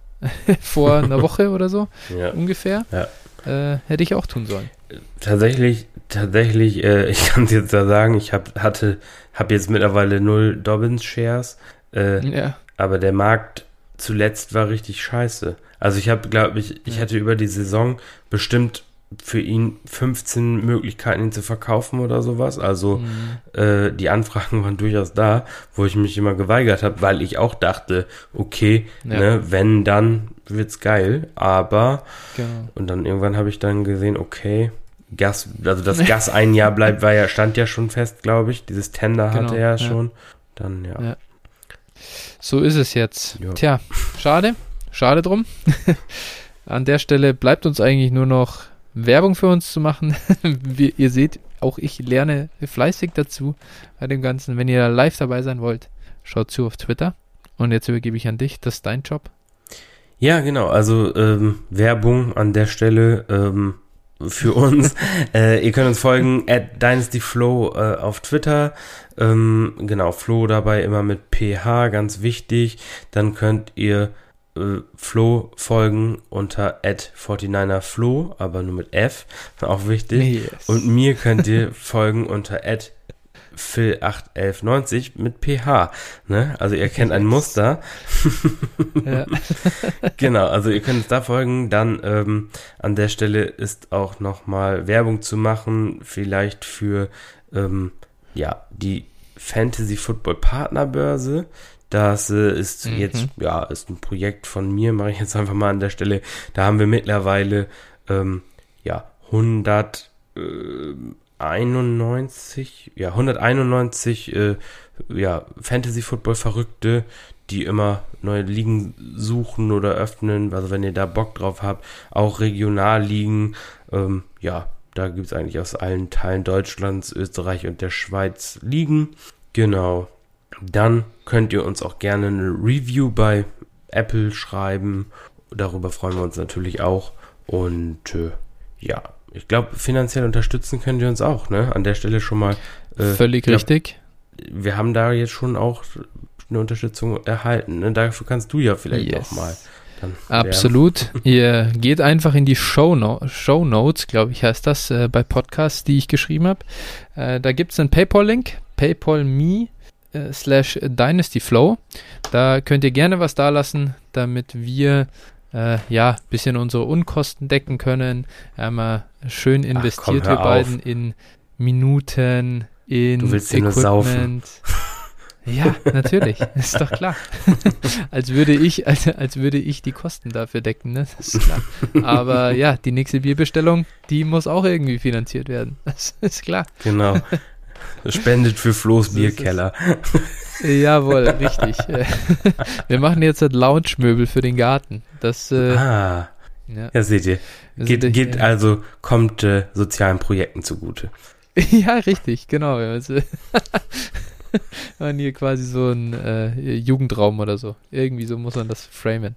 Ja. Genau. Nee, ähm, daher, äh, ja, tatsächlich, wer das ganze Projekt hier am Laufen halten will, schickt uns einfach ein, ein, paar Euros vorbei, ladet uns auf einen Kaffee, auf ein Bier, what auch immer, wie ihr das für euch rechtfertigen wollt, ein. Und da freuen wir uns natürlich riesig drüber.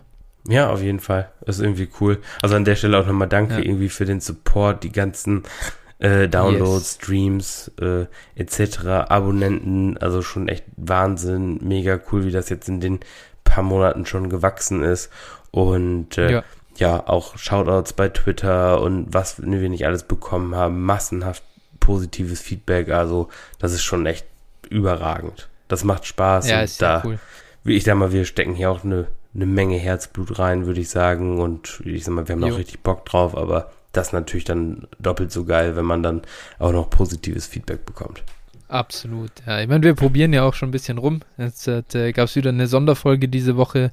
Äh, ein bisschen kürzere Folgen mal machen oder ein bisschen mehr Traffic. Du bist eh auf Twitter aktiv ja. und äh, schickst immer was raus. Und das ist natürlich, ja, am Ende einfach eine ja, ein bisschen, wir probieren uns ja auch einfach aus und da ist immer cool, wenn man Feedback auch bekommt, was gut ankam. Wir, wir gucken mal jetzt ein bisschen, wir fangen ja gerade erstmal an, irgendwie die, die Zahlen anzugucken, welche Folge ist gut geklickt worden, welche hat jetzt weniger gezogen.